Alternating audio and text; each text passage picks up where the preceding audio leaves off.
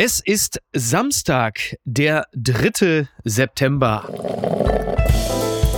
Apokalypse und Filterkaffee. Die frisch gebrühten Schlagzeilen des Tages. Mit Mickey Beisenherz. Einen wunderschönen Samstagmorgen und herzlich willkommen zu Apokalypse und Filterkaffee mit der Wochenendbeilage. Und auch heute schauen wir ein bisschen auf das, ja, was treibt uns so um? Was haben wir gerne gelesen? Was macht uns möglicherweise wütend? Was sind Begrifflichkeiten, über die wir sprechen müssen? Beobachtungen, die äh, für uns in irgendeiner Form hängen geblieben sind. Und äh, für all dies ist er natürlich der perfekte Gast. Er war Redakteur beim Süddeutsche Zeitung Magazin, beim Spiegel und er arbeitet heute als Reporter und Interviewer bei der Zeit. Er ist Autor von Büchern wie Deutschboden, nochmal Deutschboden, 100 Fragen oder eben auch auf ein Frühstücksei mit. In diesem Falle wäre es dann ja im übertragenen Sinne eine Tasse Filterkaffee mit Moritz von Uslar. Guten Morgen. Guten Morgen, Niki. Endlich äh, ist es soweit. Also man umkreist sich ja irgendwie immer und äh, man hat sich gegenseitig regelmäßig im Café Paris in Hamburg verpasst. Und äh, jetzt äh, kommen wir dann endlich mal in die teilnehmende Beobachtung. Aber in diesem Falle beobachten wir ja in erster Linie andere. Sehr gut, jetzt wird zurückgeplaudert, ja. Lass uns reden. Ja, okay. Entzauberte Scheinriesen.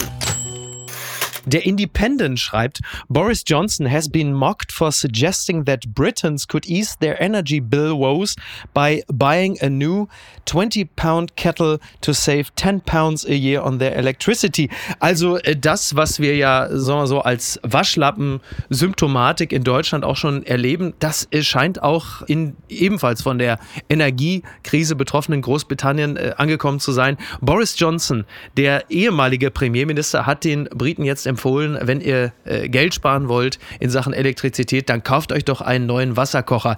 Ähm, ist das der neue Boris Johnson, den wir da erleben? Nee, ich glaube, das ist der uralte. Ne? Das ist so ein bisschen so die Intervention der Politik ins Private. Das gab es bei uns bei Kretschmann, dem Baden-Württemberger, der den Waschlappen empfohlen hat. Ja. Äh, über den Waschlappen hätte man natürlich zehn Feuilletons schreiben können. Und ähm, ja. ja. bei Boris Johnson hat es ein bisschen was Tragisches.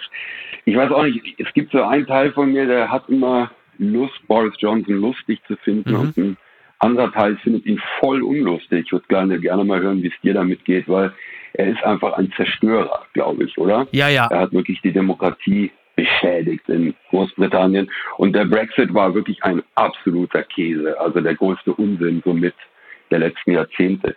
Das heißt, wenn der jetzt anfängt, irgendwie von Wasserkochern zu reden und so, bin ich so mhm. etwas ungeduldig und denke so, du solltest doch bald weg sein. Wann ist denn das jetzt endlich? Wann ist denn der endlich weg? Ja, das kann ja jetzt nicht mehr lange dauern. Ich habe jetzt die letzte Woche nicht so ganz verfolgt, ob es jetzt äh, Liz Truss oder Richie Sunak ist. Ich glaube, Liz Truss hat sich jetzt so irgendwie dann doch durchgesetzt, ne, wenn ich das richtig verfolgt ja, habe. Und äh, was, ja, genau. Mhm. Und ich war dahingehend schon ein bisschen überrascht, dass Boris Johnson jetzt plötzlich anfängt, sich für die Belange der kleinen Leute zu interessieren. Also das ist ja eher so, das würde man ja jetzt irgendwie vom WDR-Ratgeber äh, Heim und Garten erwarten, dass da jemand sagt, also ein Wasserkocher kann euch 10 Pfund im Jahr sparen, aber jetzt nicht vom flamboyanten, großen Redner und Unterhalter Boris Johnson, der für mich ja, sag mal, eher so ein bisschen Richtung Liberace geht. Also er ist wahnsinnig unterhaltsam, er spielt perfekt auf der Klaviatur, in dem Falle der Worte, aber er hat natürlich mit dem, was kleine Leute angeht, natürlich gar nichts zu tun. Und deine Analyse ist komplett zutreffend. Er hat ja auch im Grunde genommen eine völlige Verachtung für den, ich setze mal ein Gänsefüßchen, einfachen Bürger. Umso erstaunlicher sind dann ja auch solche Tipps. Aber das ist so eine Idee von den Volkstribunen oder von den echten ja, Zynikern, dass sie sich immer diesen Mantel umlegen der äh, Anwälte für die leicht, für die kleinen Menschen. Ne? Mhm. Und das ist bei Boris Johnson eben auch so. Die ganze Brexit-Kampagne war ja auch eine, also das Let's Get Brexit Done war ja, ja endlich sparen die kleinen Leute und kriegen die Leute, kleinen Leute wieder alle mehr Geld ins Portemonnaie. Und gleichzeitig wissen wir, zumindest äh, lesen wir das, ob es wirklich so ist, ist auch eine Frage, dass er natürlich der Vertreter eines elitären Upper Class Englands überhaupt ist, ja. Ja, ja, also. Aber diese äh, Typen haben natürlich Freude. Er hatte, glaube ich, eine Freude an Daily Mail und Daily Mirror äh, äh Schlagzeilen, also Revolverpresse. Da will er ja irgendwie vorkommen. Und wahrscheinlich sind das schon so der erste Entzug von ihm, hm. ja, als PM. Bald nicht mehr in erster Reihe. Und da sucht er sich halt so die Sachen, die, glaube ich, knallen. Ja, Aber war toll, der Waschlappen oder? nicht herrlich? Kretschmanns Ja, also der Waschlappen wird ihm dann ja mehr oder weniger buchstäblich dann auch gleich so lauwarm um die Ohren gehauen, weil es viele Menschen ja, man als fühlt ihn im Gesicht. ja, ja, weil es wird dann als übergriffig empfunden Mhm. und äh, ein Zeichen dafür, dass der, der Staat immer mehr, also klar, ne, manche fürchten ja, dass demnächst dann irgendwann Habeck vor der Tür steht und gucken will, äh, wie viel Temperatur der Pool hat. All diese Dinge, die praktisch natürlich nicht passieren werden. Aber die Frage ist, welcher Politiker, welche Politikerin wird uns demnächst äh, Kerzenschein empfehlen und sagen, äh, man kann doch das Licht auch mal auslassen, so eine schöne Kerze. Von wem kommt's? Wer ist es? Claudia Roth? Wer sagt's? Von wem kommt's? Heiko Maas war früher ein Typ dafür, ne, wenn man seinen Instagram-Kanal verfolgt hat. Also ich glaube, diese Generation, die äh, über 65-Jährigen, ich glaube im Fall von Kretschmann ja über 70-Jährigen, das sind die, die so ein leichtes Unwohlsein haben, auch mit ja dem Luxus und dem Komfort, der in diesem Land natürlich längst eingezogen ist. Also der will zurück von der Dschungeldusche, von den teuren, schönen, großen Badezimmern hin zu deinem schönen 50er-Jahre-Waschlappen. Ja, da gibt es, glaube ich, viele, auch alte Grüne, aber in allen Parteien, die sich so dieses heimelige Entbehrungsdeutschland Ja. der 50er Jahre wieder wünschen. Und das ist natürlich ganz eklig, aber irgendwie auch niedlich. Also kurzum, was für ein Unsinn der Waschlappen und was für eine Frechheit da äh, von uns irgendwie ja diese Art von Entbehrung zu erwarten, finde ich absolut lächerlich. Unterm Radar. Prominente Deutsche fordern Fortsetzung des 9-Euro-Tickets. Das meldet der Spiegel in einem offenen Brief an Kanzler Scholz. Sprechen sich mehr als 50 kulturschaffende Unternehmer und Aktivistinnen für einen weiterhin günstigen Nahverkehr aus. Zitat, das 9-Euro-Ticket darf kein Sommermärchen bleiben. Äh, darunter unter diesen Prominenten sind zum Beispiel Luisa Neubauer, äh, der Medienmanager Fabian Tobias, aber auch äh, der Autor und Stiftungsgründer Eckhard von Hirschhausen, der da auch sagte, Bahnfahren ist kein arme Leute-Verkehrsmittel, sondern Freiheit. Es schenkt Lebensqualität, sagte Hirschhausen dem Spiegel.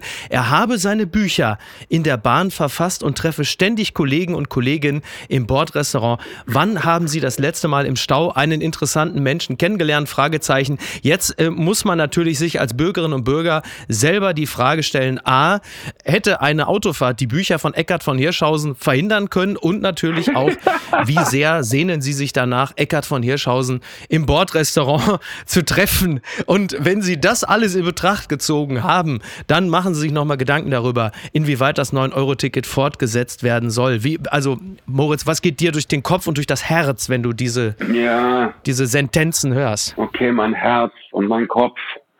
Also ich habe tatsächlich zum 9-Euro-Ticket mit guten Freunden in Brandenburg telefoniert, Ja. die, du erwähntest das Buch Deutschboden da, die Deutschboden, da musste ich auch dran denken, ja, genau. Und da kommt natürlich sofort und wenig überraschend und ich möchte mich jetzt überhaupt nicht da einschleimen oder so tun, als wäre ich deren Anwalt. Aber sehr nachvollziehbar kommt sofort 9-Euro-Ticket, ist doch dieses Oberschichtending. Ach, guck. Ja, das ist halt. Aber äh, warum? Äh, Warum eigentlich? na, weil die Leute auf dem Land halt das verdammte Auto brauchen Mhm. und weil die das verbinden mit, ja, den üblichen Klischees. Ja. Die grünen Wähler vom Prenzlauer Berg, die am Wochenende mal zur Ostsee fahren. Mhm. Das heißt, äh, das ist das eine Ding, da muss man wirklich mal aufpassen, wer spricht.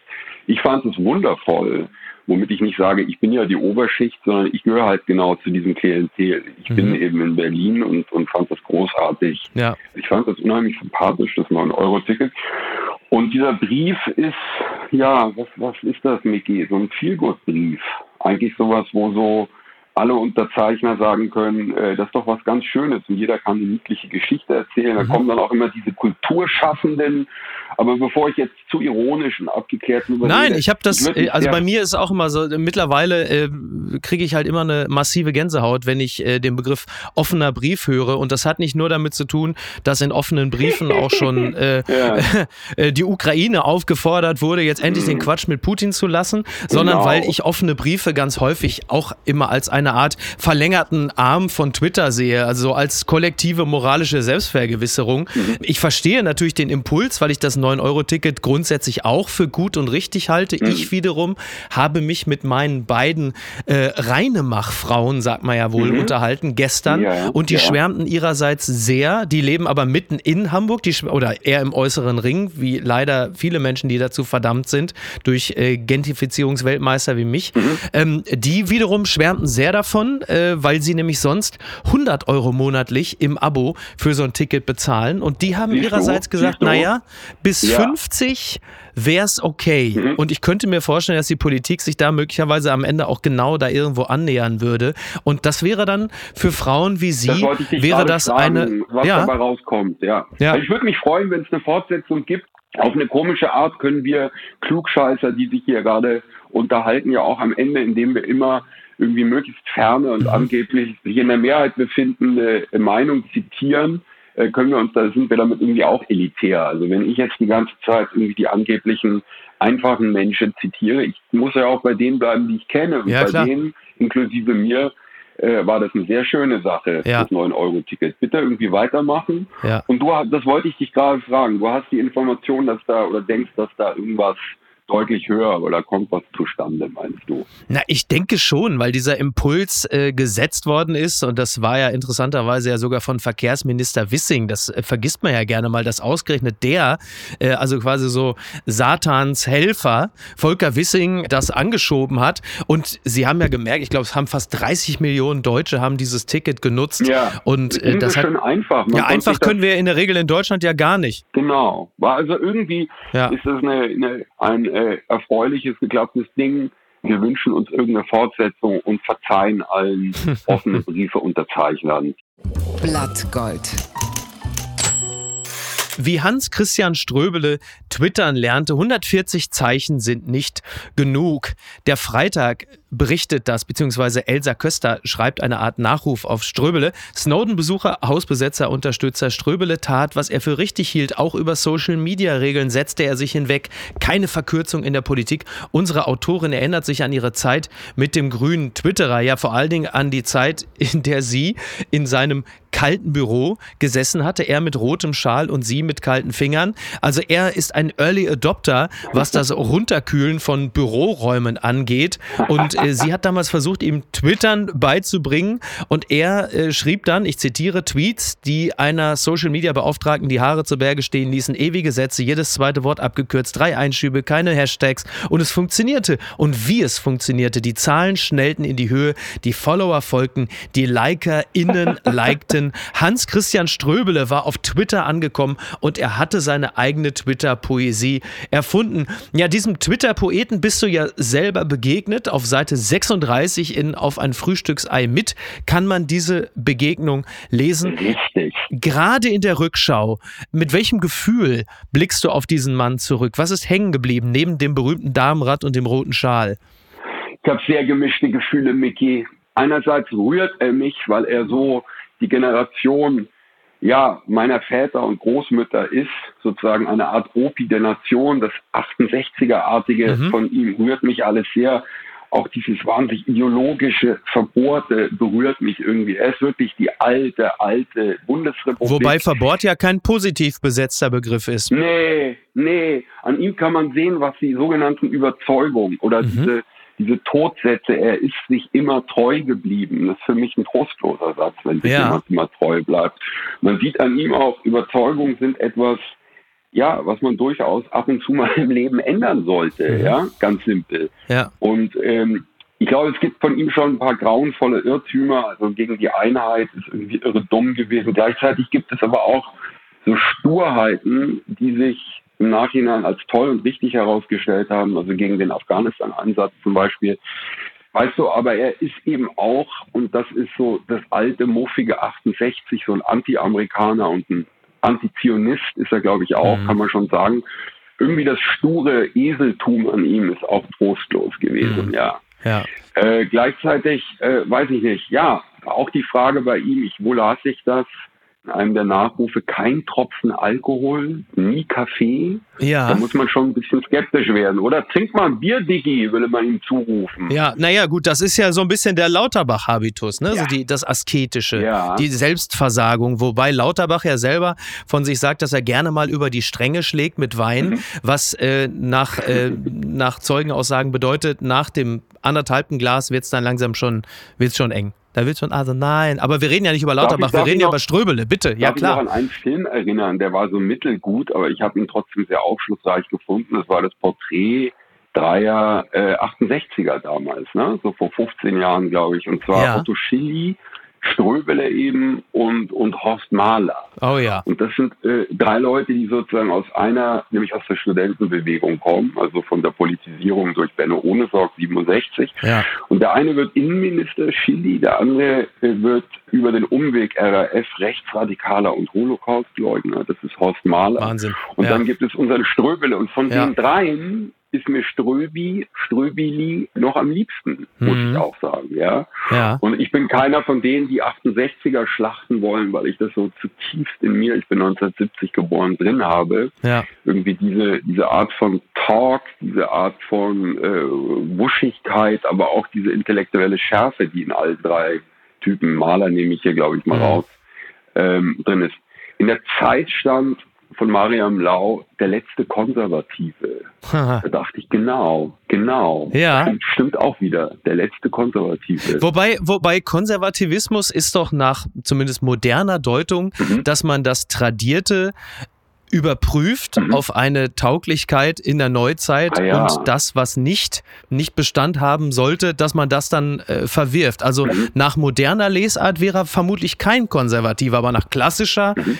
äh, nach Klass oder ist man dann schon vielleicht eher reaktionär, wenn man auf Teufel komm raus seine Ideologien imprägniert gegen all das, was an modernem darauf einprasselt. Also jetzt hast du sozusagen, glaube ich, im Sinne von Friedrich Merz Konservatismus äh, definiert. Das ist interessant. und hast gleichzeitig die Schwierigkeiten ja. von Ströbele, nämlich, dass er so, so ein alter, gemütlicher Sturbock ist. Ja. Nicht umsonst war er ja ja zum Teil für seine reaktionären alten Muffköpfe bekannten Kreuzberg der König. Mhm. Ja, ja. Kreuzberg ist einerseits natürlich alles, ja. Kreuzberg ist auch totales Start-up und extreme Entwicklung. Eben, ja. Aber auch das Zuhause der alten Bundesrepublik Fahrradfahrer. Ja. Ein Gruß an den Kuchenkaiser am Oranienplatz, wo er immer saß. Da habe ich ihn auch getroffen.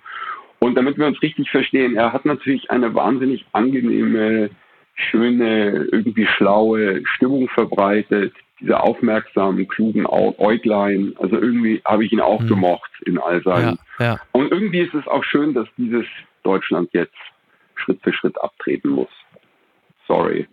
Dieser Ströbele, der da mit seinem roten Schal und dem Damenrad durch Kreuzberg gefahren ist, mhm. diente das den Menschen, die Kreuzberg vielleicht vor ein paar Jahren erst bezogen haben, auch so ein bisschen zur Selbstvergewisserung, wie andere sich ein Longboard kaufen oder ein Nirvana-Shirt, dass hier noch alles in Ordnung ist, dass man immer noch ein bisschen Straße ist, obwohl der Kiez sich schon längst komplett verändert hat? Glaube ich absolut. Das ist sowieso verschiedene äh, wenige SO36 und so alte Lokale. Da ist schon noch dieser alte illustre Kreuzberg-Dings, was mhm. so. Ja. Wer mir noch einfällt, so ein Name sofort zu, zu Ströbele ist Gerhard Seifried. Sagt der dir auch noch was? Äh, nur vom Namen her. Ich habe mich mit dem nicht eingehend beschäftigt. Gerhard Schröder war zuletzt eher in aller Munde. Gerhard, ja, denke ich.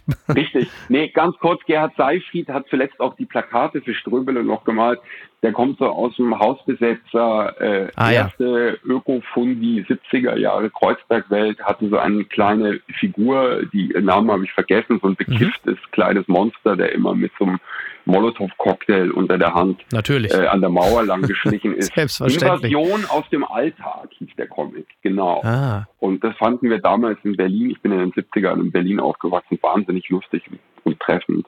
Und Gerhard Seifried ist so ein alter Ego von, oder sozusagen, ja, sein Comiczeichen, also das alte Kreuzberg, das stinkige, alte, anarchische Mauerkreuzberg. Das hat mich traurig gemacht. Folgender Satz, es gibt wohl eine Begabung, zum Glück, ich habe sie nicht.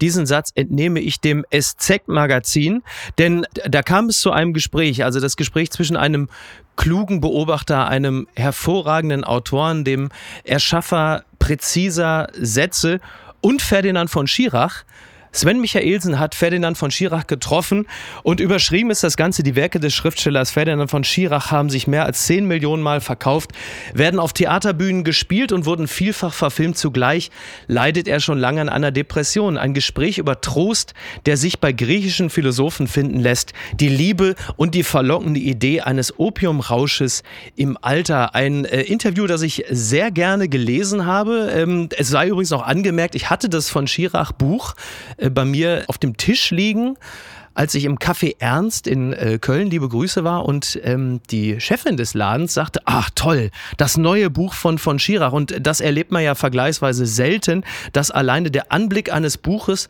Menschen glücklich macht. Will sagen, es gibt Menschen in Deutschland, die äh, mit großer Spannung und Erwartung auf neue Werke von von Schirach blicken, weil sie ihnen was geben, Komma, Moritz? ja, ja. Ich habe das Interview auch gelesen und hier muss ich jetzt meine Bad-Seite rausholen. Ich habe mich kaputt gelacht und zwar im, okay. im jetzt nicht im nicht zugewandten Sinne. Ich war völlig berührt, ja, also das muss man vorweg sagen. Schön, wenn Diesen wir kleinen Meinung sind, total, total. Es war super wichtig Tour unterhalten sich ein, ein Schriftsteller, Darsteller par excellence, ein Popanz, der von mir nicht sonderlich geschätzte Ferdinand Schirach. Ich finde ihn privat extrem, wie soll ich sagen, sympathisch. Mhm. Aber ich finde. Das kommt jetzt, das kommt jetzt direkt nicht rüber. ich finde seine Kunst ja. so unglaublich schlecht. Aber ich möchte noch mal weg vom von mir nicht sehr geschätzten Schriftsteller mhm. auch hin zum Interviewer Sven Michaelsen. Das ist jetzt richtig lustig, ja. weil er ist mir natürlich total böse, wenn ich das sage. Was sind denn das für ja, aufgeblasene Wichtigtour-Einstiege in seine Fragen? Hemingway schrieb an F. Scott Fitzgerald, Punkt, Punkt, Punkt. Der Schriftsteller Jorge Luis Borges sagt, Nietzsche schrieb in der Götzendämmerung, merkt er nicht, dass man, ja, dass das unglaublich aufgeblasen und irgendwie wichtigtuerisch rüberkommt, wie er da sein Interview fügt. Das ist sozusagen überhaupt die Temperatur des ganzen Gesprächs bei wirklich allen Respekt dafür, dass jemand diese Krankheit öffentlich macht und mhm. äh, da möchte ich kein schlechtes Wort drüber verlieren, weil das ist einfach, das, darüber spricht er gut und interessant. Die Depressionen, davon spreche ich ja. jetzt. Es ist ein komplett ohne Selbstironie, ohne Humor geführtes Gespräch von zwei wahnsinnigen Wichtigtouren. Hm. Es reicht, Senecas Briefe an Lucilius zu lesen. Ja nu, lieber Herr Schirach, ja nu. Ja. Klar, es ist natürlich manieriert. Jetzt, jetzt Super würde ich, blasierter, ja, du, blasierter du, du, der ja äh, nun wirklich zu den besten und populärsten Interviewern des Landes zählst, äh, könnte man da nicht auch die Frage stellen, ob Sven Michaelsen mit eben diesen Frageeinstiegen, mhm. mit dem Verweis auf berühmte Autoren, mhm. möglicherweise Gleichgesinnte, Fragezeichen, dass er sein Gegenüber dadurch auch eben erst richtig erwärmt und äh, ja, zum Reden bringt. Dann, ja. Könnte das nicht ein Kniff ja, sein? Ja, sicherlich. Also äh, Sven Michaelsen ist ja ein sehr bekannter, ja, wer bin ich? Ich sozusagen weise das zurück, dass ich irgendwie in einer Liga mit ihm da spiele und deswegen kann ich ihn auch so vergnügt anpöbeln hier in diesem Podcast. Ich finde es, man tut dem, dem Schriftsteller äh, Schirach, der ja auch in diesem Gespräch durchaus anscheinend sagt, er ist nicht erstrangig, ja, wo, wo ich ihn für beglückwünsche mhm. und sage, es gibt große, Thomas Mann war ein großer, sorry, zu denen gehöre ich nicht. Natürlich ist das auch komischerweise immer, es ist so schwierig mit dem, wenn man einmal so erfolgreich ist. Ist das dieses, Schierer, ist es so wahnsinnig Ist das schwer. dieses, machen Sie sich nicht so klein, so groß sind ja, Sie nicht? Ist es ja, das? Ja, leider, genau, furchtbar. Es ist so schwer, da irgendwie rauszukommen, weil wenn man Vielleicht ist diese Bescheidenheit sogar ehrlich und richtig gemeint. Mhm. Die wird natürlich dann gleich nochmal extra platziert, ja. Wenn man sagt, ich bin doch nicht so groß wie Thomas Mann. Ja. Ach, wirklich nicht? Entschuldigung, da hatte ich das durcheinander gebracht. Ich dachte, sie sind genauso groß wie ja. Thomas Mann. Ja, whatever. Es mhm. ist unfassbar mhm. schwer, da irgendwie ja. zu bestehen. Ich kritisiere vor allen Dingen Sven Michaelsen für seine wichtigtuerische, aufgeblasene Art. Tötet man eine Erfahrung, sobald man sie aufschreibt? Darüber kann ich mich, glaube ich, fünf Tage lang kaputt lachen über so eine Frage. Das ist so 16-jährigen Ja. Sorry. Ja, sorry, sorry, ja. sorry, sorry. Sorry, meine schlechte Laune. Ich, nein, nein, oh, du, ich bin ja froh, wenn es auch mal ein bisschen juicy wird. Okay. Hier ist ja oft viel zu viel äh, ja? Einmütigkeit. Okay. Ich selber falle auf solche Sätze natürlich wahnsinnig gerne rein. Ich äh, aber ich, ich bin ja.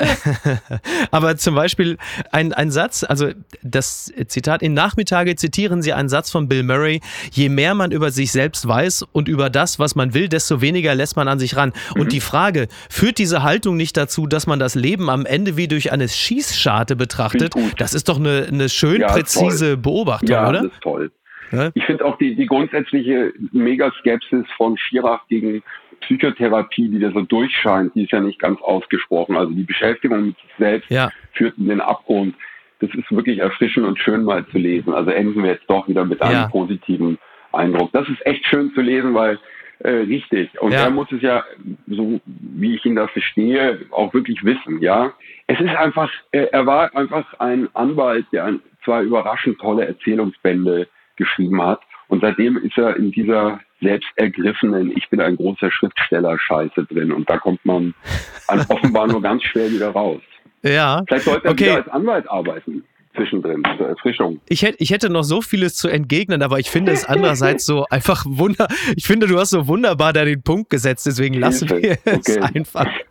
Krieg sowieso danach reichlich böse SMS und WhatsApp. Ja. Äh, Stuckrad Barre wird toben. Richtig. Ach Gott, da ist also ja, aber es ist, es ist ja, wir sind ja für Meinungspluralismus. Dann wäre es ja jetzt auch irgendwie grundfalsch, da allzu sehr zu insistieren. Deswegen gehen wir mal hier rüber. Es gibt sie noch. Die gute Nachricht.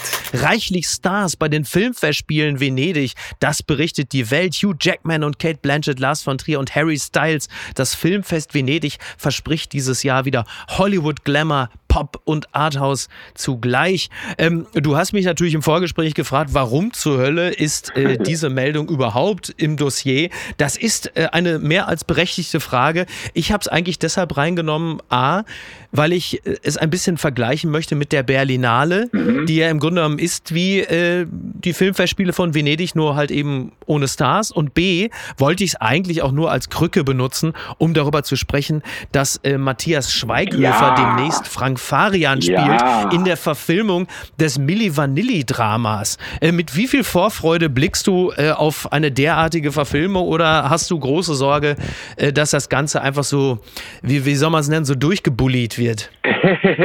Also wenn es durchgebullied würde, weil ich Bully großartig finde, bin ich einverstanden. Mhm. Ich habe aber mehr Lust, mich gleich mit dem äh, nächsten Namen anzulegen und das ist Simon Verhoeven. Das ja. ist der äh, Regisseur, der mhm. ist ja so bekannt für sehr gut funktionierende Hitware.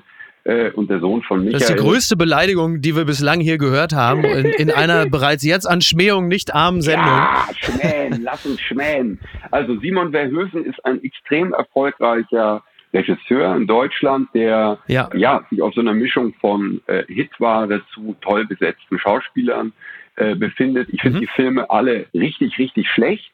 Äh, deswegen bin ich da jetzt noch nicht so gespannt drauf. Ja. Schweighöfer interessiert mich immer zuletzt deshalb, weil er jetzt ja zum Genre der Ich bin ein beleidigter deutscher Star dazugehört. Ne? Also bei Schweighöfer. Empfindest du ihn so? Ja. Empfindest du ihn, weil ich, ich finde, ihn nicht, aber ja? Schweighöfer ist ja immer so ein bisschen beleidigt mit dem Satz, in USA bin ich richtig berühmt, das weiß hier bloß niemand in Deutschland. Das fand ich immer wahnsinnig lustig. Ja, es ist natürlich, genau, also da ist natürlich immer die Gefahr sehr groß, dass man da so ein bisschen den, den inneren Bohlen für sich entdeckt. Das will man natürlich auf keinen Fall. Mhm. Äh, wobei Matthias Schweighöfer doch gerade eine ganz interessante Abbiegung seiner Karriere ja, nimmt. Ne? Glaube also, ich auch, ja. Glaube ich wirklich. Meine ich ernst. Meine ich gar nicht ironisch. so, okay. Ich habe ihn so ein bisschen verloren, okay, weil okay. er, glaube ich, wirklich, ich habe ihn so ein bisschen verloren als jemand, der hier im deutschen Film irgendwie unterwegs ist und auftaucht, mhm. weil er, glaube ich, wirklich von sich reden macht in den USA und da Gas gibt.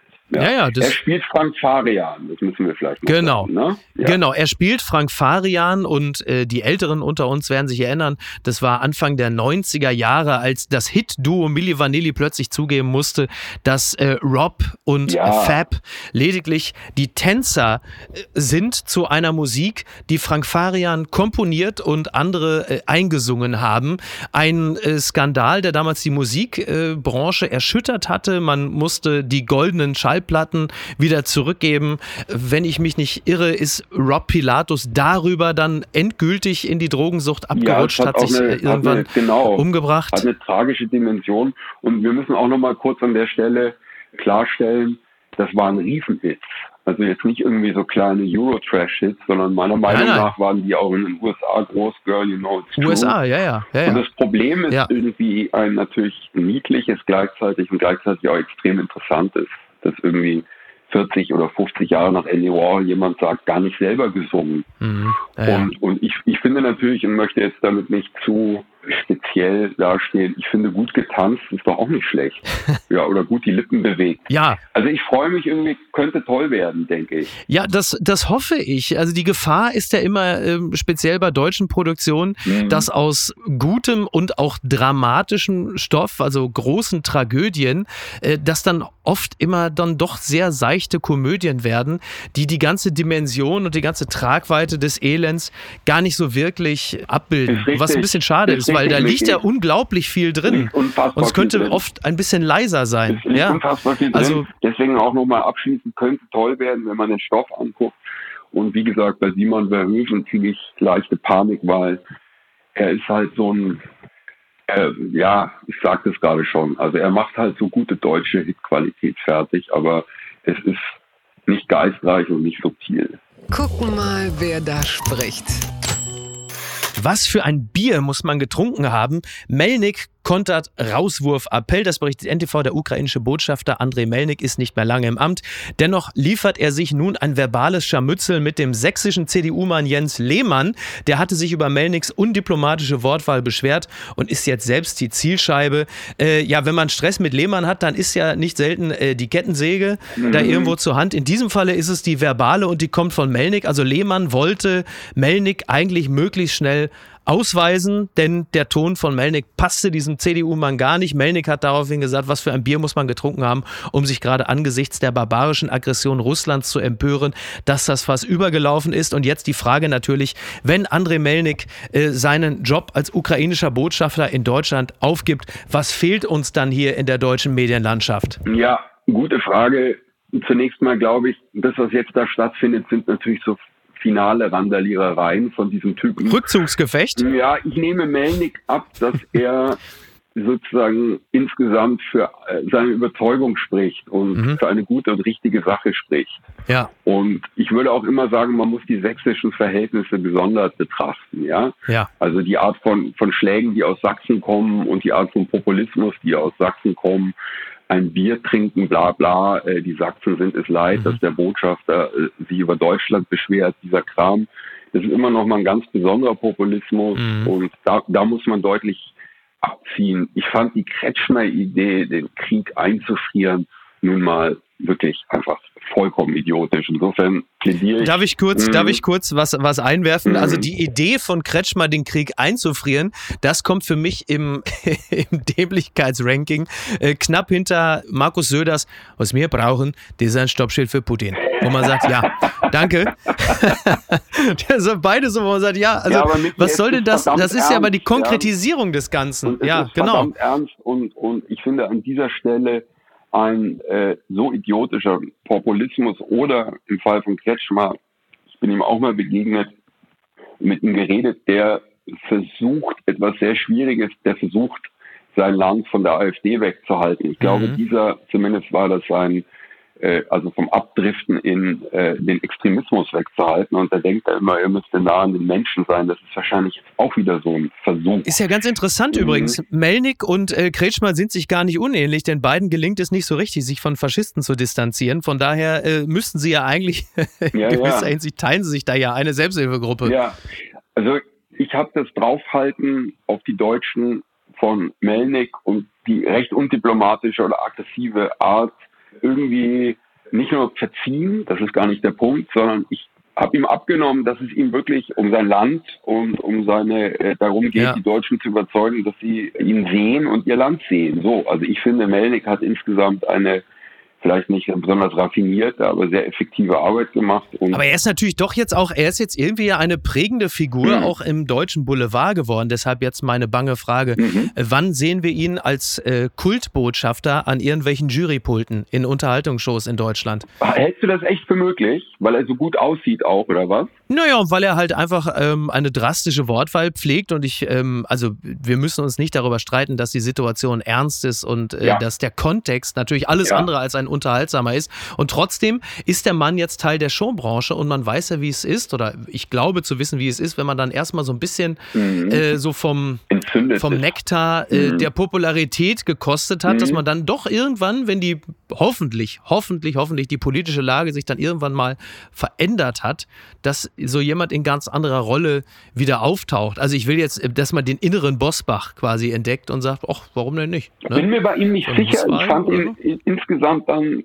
eben immer mehr als ein Populisten. Ich fand ihn rhetorisch sehr stark. Ich fand ihn intellektuell auch scharf. Ich wünsche ihm das alles nicht, sondern ich wünsche ihm, dass er, ja, erstens natürlich hier bleiben kann, was glaube ich nicht der Fall ist, sondern er wird ja in jedem Fall in die Ukraine mhm. gehen und ich wünsche ihm, dass er bald Vize-Außenminister. Genau, in einem also äh, schon die Karriereleiter hochgefallen. Jawohl, und ich wünsche ja. dass er wünsche ihm von Herzen und auch hier muss ich jetzt ein bisschen staatstragend sein, Entschuldigung, in diesem Land, dass es bald in einem friedlichen Land wieder leben kann. Es ist alles so ein Horror und solange sollen die sollen die Sachsen sich äh, woanders was suchen, woanders randalieren. Mit aller Sympathie an Sachsen. Das habe ich gern gehört beziehungsweise gelesen das Interview äh, mit Michelle Friedmann im Zeitmagazin von letzter Woche bereits. Zitat, ich leide an der Erfahrung, wozu Menschen fähig sind. Auch ich ein äh, langes Interview, das Michelle Friedmann geführt hat mit Paul Middelhoff und Stefan Lebert. Ein in vielerlei Hinsicht interessantes, bemerkenswertes Interview. Alleine schon der Satz, beziehungsweise die Sätze. Ich bin schüchtern. Ich habe oft das Gefühl, dass ich gerade stolpere. Ich empfinde eine tiefe Verunsicherung. Das ist ein nacktes, ehrliches Buch. Als ich es schrieb, machte ich mir keine Gedanken über Leser mhm. oder Erfolg. Also in diesem Interview präsentiert sich der vielen ja als scharf urteilender und, und auch scharf denkender Mensch. Michel Friedmann präsentiert sich dort sehr verletzlich, sehr unsicher, sehr liebend und verschmust. Etwas, was dir möglicherweise gar nicht so fremd sein könnte, da du ihn ja auch schon mehrfach mhm. interviewt hast. Ja, ich habe mal. So Wie hat er sich dir präsentiert, auch in diesem Gespräch? Ja, so eben. Also für mich ist das zunächst mal kurz dieses Interview, weil ich das eine im SZ-Magazin dazu kritisiert habe. Dieses von Stefan Lebert und von Paul Middelhoff fand ich groß, großartig, großartig mhm. geführt. Es ist ja gerade auch ein Buch rausgekommen. Klar, das ist der Anlass. Das Buch hat den sehr guten Titel Fremd. Ja. Und äh, mhm. ja, Interessanterweise ist eben nicht das Buch das Kunstwerk, sondern das Interview. Also das Buch ist irgendwie so ein Gedicht. Ich fand es nicht so einfach zu lesen. Mhm. Und das Interview ist viel mehr. Das ist, das ist eigentlich ein Kunstwerk. Also da ist so irgendwie nicht viel drin. Mhm. Und wenn du jetzt fragst, wie ich ihn erlebt habe, ja genau so. Also ich ja. habe halt irgendwie in der Schärfe und dieser rhetorischen Ausgestelltheit ja. und in dieser rhetorischen Überbrillanz auch immer schon die Lebensmüdigkeit und die Erschöpfung gehört, also mhm. die Depression. Du hast ja immer von seinen langen Augendeckeln geschwärmt. Also in beiden, mhm. in beiden Büchern, in denen Aha. du ihn triffst, äh, Anfang der 2000er und dann nochmal zehn Jahre später ungefähr, mhm. schwärmst du jeweils von seinen langen Augendeckeln, ja, so was vermutlich irgendwie mit mhm. dieser Müdigkeit aber auch ein bisschen zu Könnte tun hat. sein. Also ich glaube, ich habe ihn auch darauf angesprochen. Ich erinnere das nicht mehr so genau. Ich glaube, die langen Augendeckel oder die, die, die schmalen Augen haben so Affekte, äh, negative ausgelöst ausgelöst bei vielen Leuten, bei, mhm. bei mir irgendwie nicht. Ja. Also diese Mischung, ich fand auch immer, ich möchte den Satz einfach an der Stelle sagen, es ist einfach so wunderbar, dass wir diesen Mann hier in diesem Land haben, ja? ja. So, und, und, irgendwie seine französische Eleganz und, und gleichzeitig, was mir auch so wichtig ist, das Frankfurter Regie. Ja. Das Frankfurter Regie, von dem es einfach nicht genug geben kann, ist so stark bei ihm. Ja. Also diese bisschen ausgestellte, leicht prollige, äh, Übereleganz, mhm. die finde ich so wundervoll.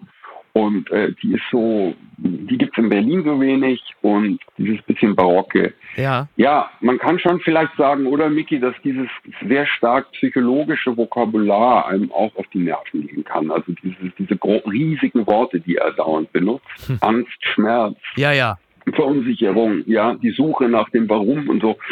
Aber damit lässt sich natürlich auch äh, in unserer Zeit trefflich andocken mhm. an äh, die Leser und Leserinnenschaft, mhm. denn die Themen Angst, Verunsicherung, ja. Schmerz sind die ganz großen Themen unserer Gesellschaft. Ja, Micky, ganz kurz eine Frage, weil es so viele gibt, bei denen er so starke Aversionen und Affekte auslöst. Ja. Glaubst du es ihm? Meine Antwort ist ja, ich glaube es ihm. Ja, ich, ich glaube. Diese äh, Verunsicherung, der ja, Schmerz, ja, all diese Dinge, ja, das glaube ich ihm ohne Zweifel, Okay, absolut. Es gibt ja auch auch. eine, eine Begegnung, die in diesem Interview geschildert wird, wo er seinem Sohn auf der Straße Ja, begegnet, seinem offensichtlich sehr groß geratenen Sohn. Das ist eine ganz schön beschriebene Begegnung, Mhm. die auch zeigt, was für ein, ähm, ich glaube, man kann in diesem Falle sagen, auch zärtlicher Mann er ist. Also ich habe das Buch von, äh, von Bärbel Schäfer gelesen Mhm. vor einem halben Jahr, äh, das wiederum auch einen Blick in die Familie Friedmann, Schäfer, Friedmann Mhm. erlaubt. Und da wird er bereits auch schon als eine Art, und ich meine das gar nicht abfällig, sondern als so eine Art Kuscheldad Mhm. Ja, beschrieben, ja. was natürlich gar nicht passen will zu dem öffentlichen Bild von äh, Michel Friedmann, dem Scharfen, der den Leuten so unangenehm auf die Pelle rückt Mhm. Ach ja. und dann ähm, Ach ja. Ich sie, fand sie, auch, man äh, immer über sie richtet. Man konnte doch auch immer sehen, in diesem ulkigen Sofa zum Beispiel, auf dem Ja. er mit seinen Gästen saß, ja. Er hat auch die Leute irgendwie sehr nett angefasst. Also kann man auch wieder sagen, das mögen Leute nicht. Ich mochte das auch gerne. Mhm.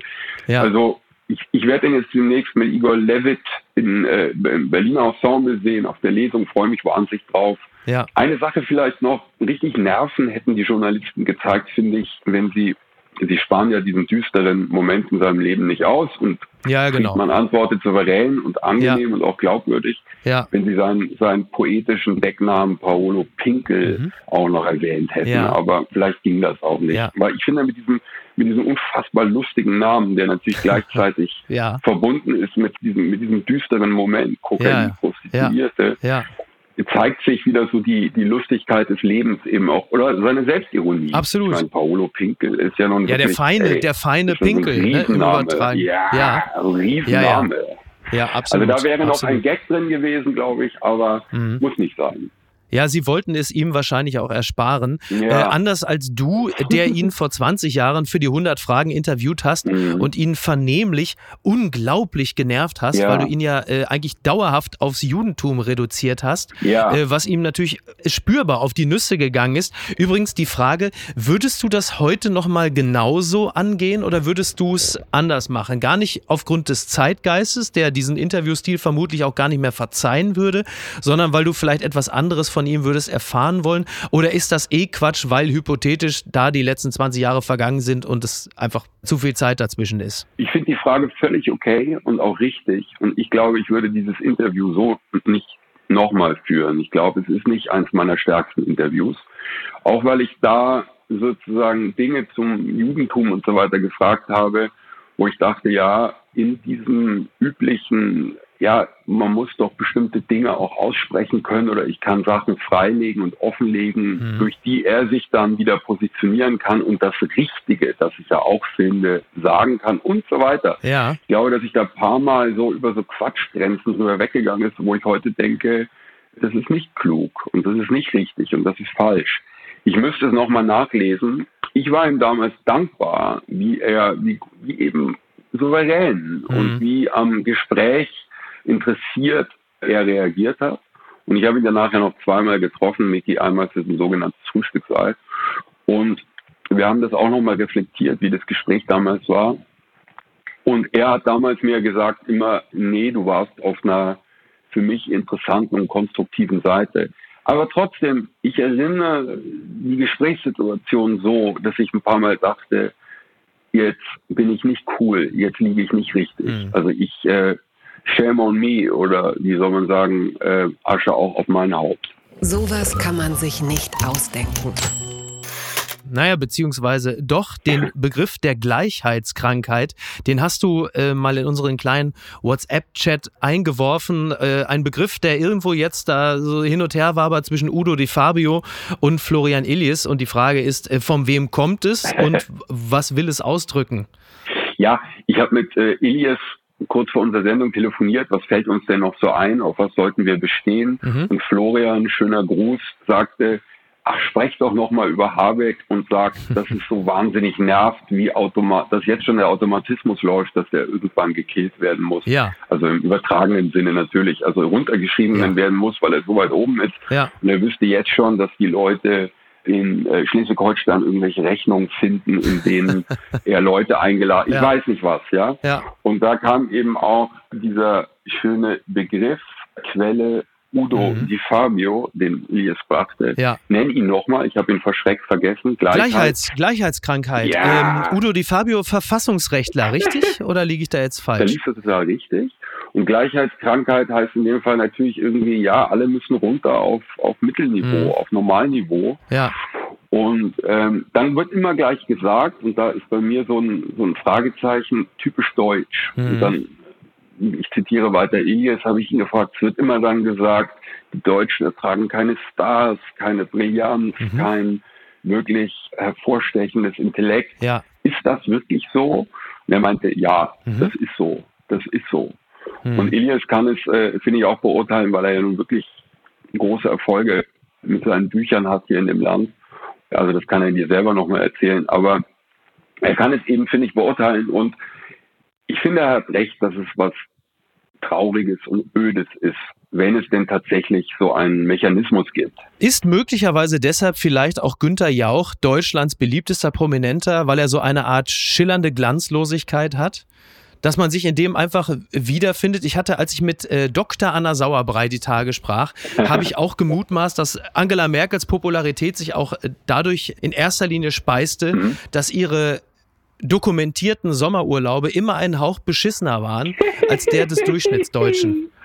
Mögen die Deutschen gern, glaube ich auch. Und äh, klar, es, es, es sagt eine Menge, dass dieser äh, ARD-Mann irgendwie ja Deutschlands glaube ich, der, der beliebteste Deutsche überhaupt ist, oder? Kann das sein? Wer der ARD meinst du, welcher, welcher, du meinst Günther Jauch? Ja, ja, Günther Jauch. Ja. Hast du ihn zum ARD-Mann gemacht? Ist er jetzt, also gut, Sag er ist ein, glaube ich, ja. ist er nicht ein zdf gewählt? Ja, doch, Sorry. Bayerischer Rundfunk, du hast Sorry. recht, ich glaube, er hat seine ersten Schritte, naja, okay. ja, er hat, also die, wahrscheinlich wird die ARD das auch so sehen und sagen, Moment mal, der war beim Bayerischen Rundfunk, eigentlich ist er ein ARD-Mann, aber äh, also derzeit ist er, also er ist ja eigentlich der König von Potsdam. Ja, also wann immer, wann immer Günther Jauch Sendung bei RTL macht, weiß man in Potsdam, da freut man sich, weil man weiß, äh, in ein paar Wochen Wochen ist der Brunnen hier vorne wieder instand gesetzt. Das ist ja äh, auch, auch nicht so schlecht.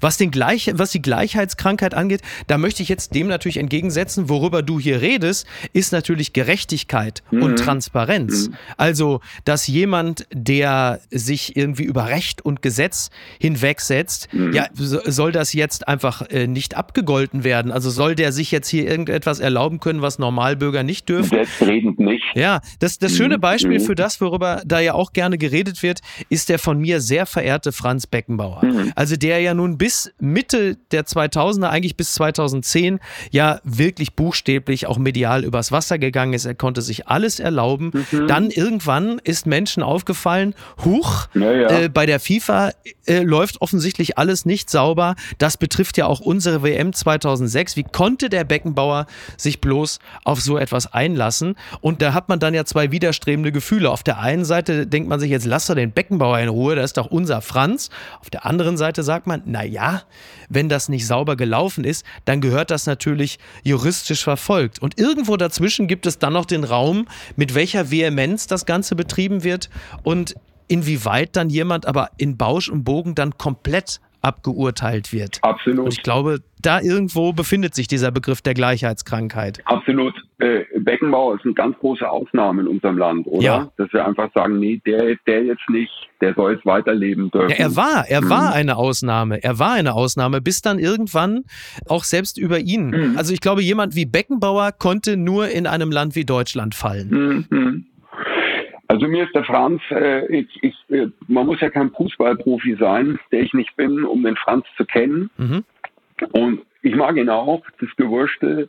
Und ich bin froh, dass noch nicht der Stab über ihm gebrochen ist. Äh, Schluss aus. Fertig. Das gibt's doch gar nicht.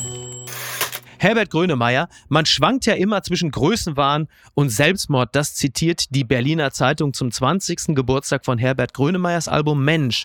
Hat Arisu Weidholz ein wunderbares Making-of-Buch vorgelegt. Zur Premiere kam auch der Meister selbst. Ja, es gibt also auch noch Bücher zum Werk, die äh, nicht sofort vom Ravensburger Verlag zurückgezogen werden. So halt eben das äh, Buch zum Album Mensch. Aber soweit ich weiß, äh, gibt es dort auch keinen Federschmuck und es wird auch niemand geredfaced.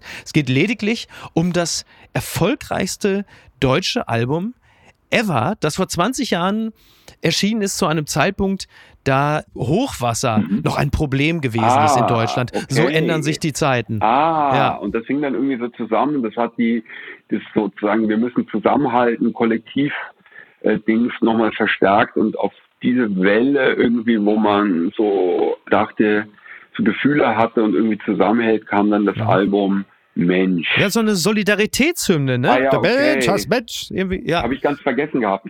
Ich will kurz den Namen des Musikers, vielleicht klingt vielleicht ein bisschen langweilig, an der Stelle erwähnen. Alex Silva ja. heißt der Produzent. Ja. Der diesen ziemlich guten Sound des Hits Mensch gemacht hat. Dieses dum, dum, mhm. dum. Mhm. Irgendwie diese aufsteigende Linie ziemlich, ziemlich du, gut. Du, du, du, genau. du, du, du, du, du, du, das, ja, ja. So, ja. So.